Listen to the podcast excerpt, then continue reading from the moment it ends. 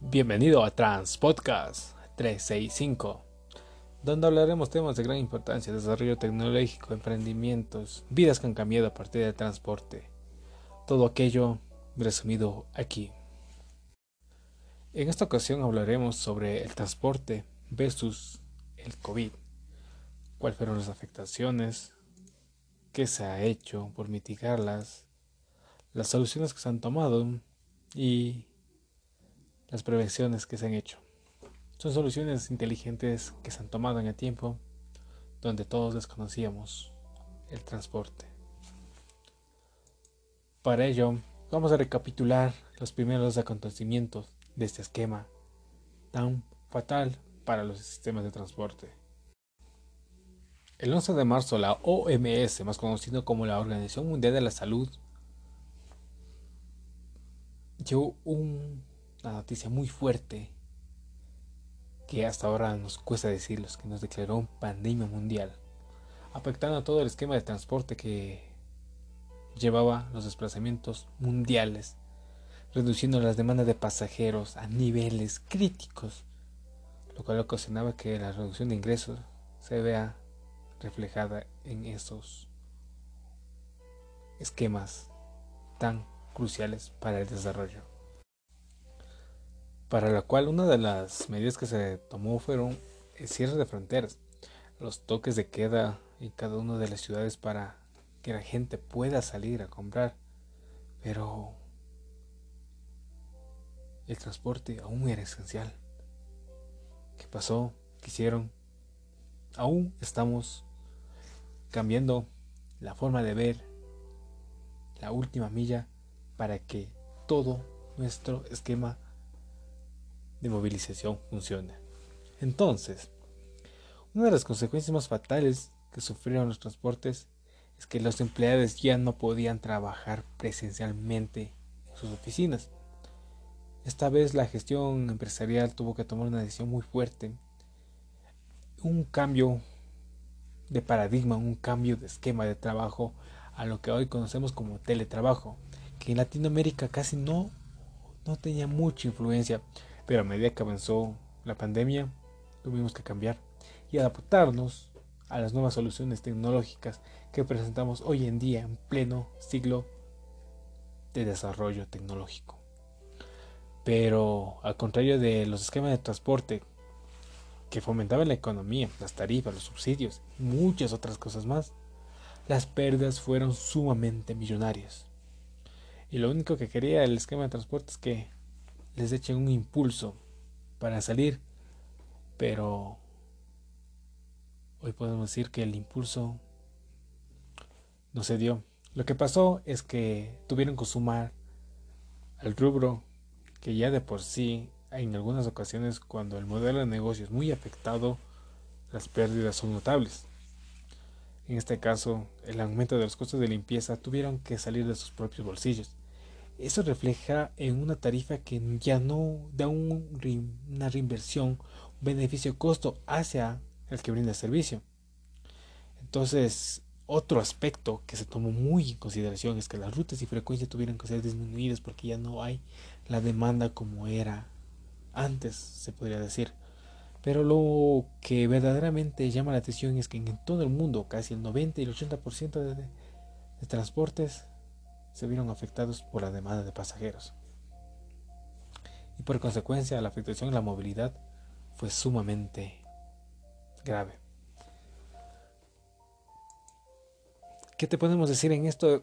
Es que el patógeno tenía una capacidad de viajar a niveles críticos. O sea, imagínense llevar un patógeno dentro de la unidad de transporte sin el conocimiento de todos era algo que no se tenía en consideración. Entonces el transporte público tuvo que cerrar sus puertas por un momento, darse un descanso y hacer planes de acciones para minimizar este, este patrón que se iba dando de incremento de casos. Entonces la respuesta coordinada con los sistemas de transporte fue con el organismo local, el organismo nacional, el organismo gubernamental para garantizar que estos efectos no se sigan propagando. Aquello se derribó en tres aspectos esenciales, tanto a nivel de personal, a nivel de infraestructura y a nivel de pasajero. A nivel de personal o como lo queramos llamar como talento humano, como lo conozcan en tu localidad, primeramente se tuvo que dotar de protección especial. También al, ah, ¿cómo, les diré? Todo el personal, conductores, supervisores, gerentes, todo la cadena que lleva a dar las operaciones de transporte. También el contacto con los usuarios tiene que ser el mínimo posible, tal y como lo recomienda la Junta de Investigación en Transportes, también la Asociación Americana de Transporte Público, para actuar de una manera más prudente con los planes de contingencia que en este momento fueron cruciales para salir de esta época. Pero no basta ahí, sino también a nivel de infraestructura, a nivel de unidades que, que operan, los costos también se elevaron porque los productos químicos que se adquirían para la limpieza tenían un costo y eso se repercutía en su tarifa beneficio-costo hacia la operadora. Entonces, en ese momento hay un cambio. Tú te dices, ¿necesariamente está saliendo? ¿Estoy sacando un beneficio? ¿Estoy trabajando rentablemente? Para ello tienen que recibir una capacitación, una asignación de trabajo más eficiente, más eficaz coordinada con las autoridades locales que te permitían desarrollar tus actividades. Asimismo, el usuario, el pasajero o como lo conozcas, también tuvo que tener un cambio que actualmente se puede visualizar y vivir cotidianamente para las personas que, ocupamos estos sistemas de transporte. Primeramente, solicitar protecciones a todo tiempo, también de gel, desinfectante para durante el traslado. Esta información general se tiene que recurrir en todos los ámbitos del esquema de transporte para mitigar el factor que todavía está vigente. Para algunos de las empresas que han salido de, este, de esta profundidad del COVID con el transporte, primeramente quisieron planes de acción con códigos tecnológicos, lo que ahora les llaman código QR. Decían, ¿sabe que está una frecuencia para acá? Sí, tenemos, tal, tal, le decían, y, es bueno. Entonces ya no desperdicias recursos. Entonces los horarios de transporte público se tuvo que reajustar. Pero en ese reajuste también tenemos que tener en cuenta que cada vez que se suben usuarios tenemos que tener un ascenso y control de temperatura de cada uno de los usuarios. No porque se den casos sumamente recurrentes, sino por un tema de precaución. Entonces la limpieza y desinfección de unidades fue lo más óptimo que se tiene que hacer. Acaba su, su ruta tienen que hacer una limpieza integral. Eso repercute en un plan de acción y la capacitación que se recurrió anteriormente al talento humano. Concatenando todos estos factores, aún se pueden dar casos, así que no se descuiden. Para la gente que me escucha de de los sistemas de transporte, por favor. Vamos a salir adelante. Eso es un mensaje para ustedes, un mensaje para concientizar, para salir adelante con todo lo que estamos viviendo. Entonces las medidas que se toman son a nivel de información y sensibilización hacia el usuario, hacia la ciudadanía, hacia las personas, una capacitación integral a todo el talento humano, como mencionamos, y la provisión de equipos de protección y de sumamente importante para las personas que son más míticas o en los esquemas como el transporte aéreo que es sumamente crucial a la hora de desarrollar actividades, chequeos de salud, ahora que existe la posibilidad de detectar el virus a tiempo, es muy importante que los hagan antes de viajar. Entonces el cierre de la puerta del conductor inicial y la salida para vender boletos es ahora un poco de, conflicto. El conflicto viene cuando cuando ya no puedes distribuir un papel. Ahora tienes que transformarse de forma digital y comprar tus boletos. Casi que el esquema de transporte no ha migrado, más que todo terrestre, no migra todavía un proceso tecnológico. Y no hay una cultura que te diga que yo debo comprar un boleto y tranquilamente voy, como es en otros países. A nivel latinoamericano todavía tenemos un retraso tecnológico y cultural para separar nuestros viajes. Eso es evidente. Pero podemos salir, obviamente que sí, con otras formas. Teniendo tus implementos de bioseguridad, como los llaman ahora. Entonces la provisión actualmente de las unidades de transporte con duchas portátiles para su desinfección, también protección de la infraestructura y operaciones teniendo una limpieza continua, creo que los costos son excesivos, pero por el momento son sumamente necesarios, podremos salir adelante. Pero ¿es necesaria una gestión coordinada de la demanda? Esa es la pregunta más recurrente. ¿Es necesario tener una coordinación de la demanda? Es obviamente que sí. La evaluación del impacto entre la densidad de usuarios que van a viajar y a qué intervalos, si lo pueden determinar, sería el éxito de transporte. Pero en este momento, como todos queremos hacer economía, desarrollo, y queremos sobre todo salir de esta época tan dura que estamos viviendo, donde, perdió, donde se perdieron empleos. Es una palabra que no se quiere decir, pero se tiene que decir duramente. Cosas positivas que pasaron aquí fueron que el uso de la bicicleta fue un cambio sumamente positivo, aunque de manera negativa eh, las ciudades no estaban preparadas y en ocasiones se tuvo que recurrir a un pintado especial para segmentar, que en mi opinión la segmentación de transporte es lo peor que se le puede hacer a una ciudad. Lo que se debe buscar es que el ser humano conviva con todos los sistemas de transporte, con el esquema mismo y que fomente a una integración de todo medio de transporte. Si viajo de un punto A a un punto B en bicicleta, también puedo hacerlo en auto, en bus, todo lo que sea posible.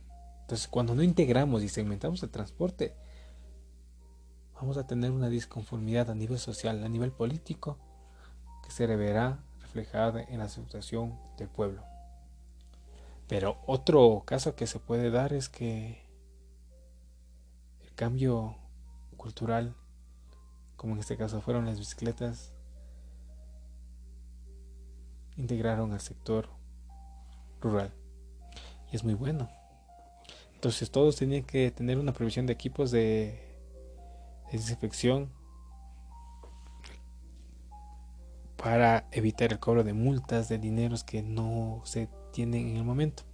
Entonces las reservas que se tienen en el momento en el transporte público se tiene que segmentarlas para que el impacto de este COVID no se repercuta como lo están diciendo ahorita algunos operadores. En el caso si fuera el transporte inter, intracantonal o inter parroquial, que se pueden dar muchas situaciones.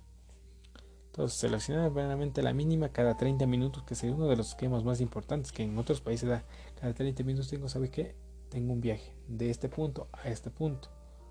Entonces eso te ayudaría a disminuir de una u otra manera el costo de tus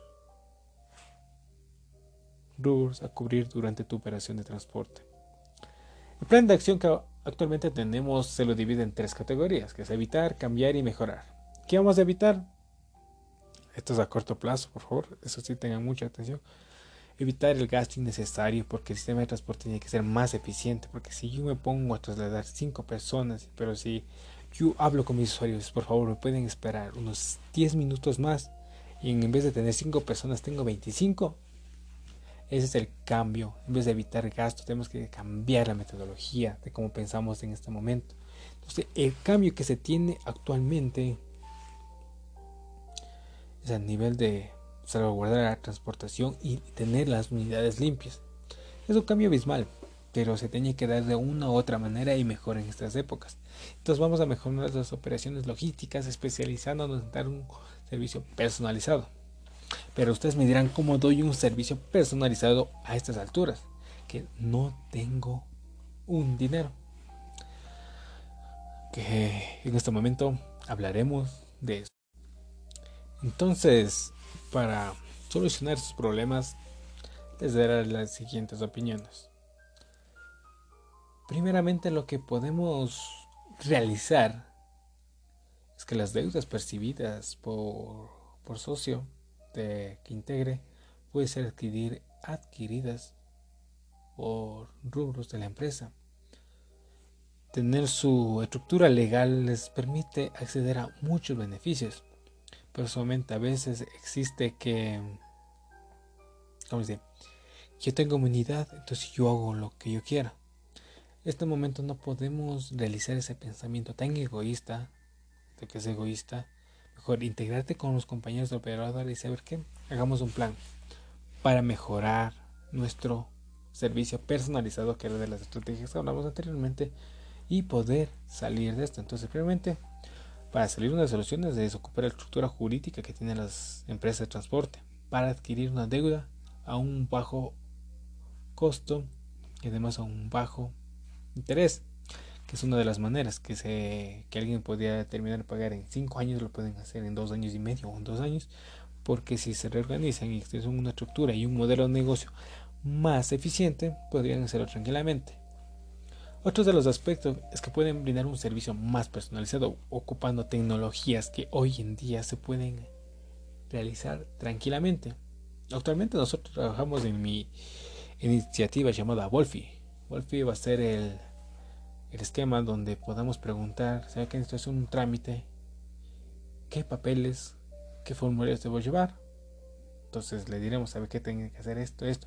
Y en tal caso que no comprenda, por favor llámenos y concierte una cita con nosotros. Tranquilamente nosotros estaremos junto a usted para desarrollar. Entonces pueden hacer con su empresa lo mismo. De esto viajar de, de la localidad 1 a la localidad 2. Sí, está muy bien. ¿Qué debo hacer? Escribamos, en este caso, OP1. Pongámoslo como nombre de nuestro chatbot entonces decimos OP1, por favor, una ruta de aquí a acá. ¿Y ahora qué podemos hacer? Tranquilamente podemos desarrollar este esquema para ellos sin malgastar, porque existen planes gratuitos y después pueden adquirir un plan de mejora. Pero actualmente no podemos hacer un gasto, así que podemos hacer planes gratuitos. Que nosotros estaríamos muy dispuestos para, para darte realizando, sin costo alguno, obviamente estamos a su disposición. Otro plan de acción es hacer rutas turísticas que puedan que puedan de una u otra manera salir hacia los usuarios. Porque los usuarios actualmente se encuentran recluidos en un pensamiento de que no podemos viajar largamente. Pero sí podemos integrar el sector urbano de tu ciudad con el sector rural, que tiene unas vistas hermosas, que tenemos cultura, tenemos historias, tenemos un sinnúmero de oportunidades. Y hoy te invito a que cuando escuches de esto, planees tu estrategia para salir. Si eres un operador, un taxista, una persona que hace transporte, ingéniate. Y si no puedes, aquí estamos para ayudarte. Esto fue un resumen de lo que pasó de Transpodcast 365 de transportes versus COVID. ¿Hemos ganado? ¿Hemos perdido? Cuéntenme. Si les sirvió o no, es hora de saberlo. Cuídense, hasta un próximo capítulo.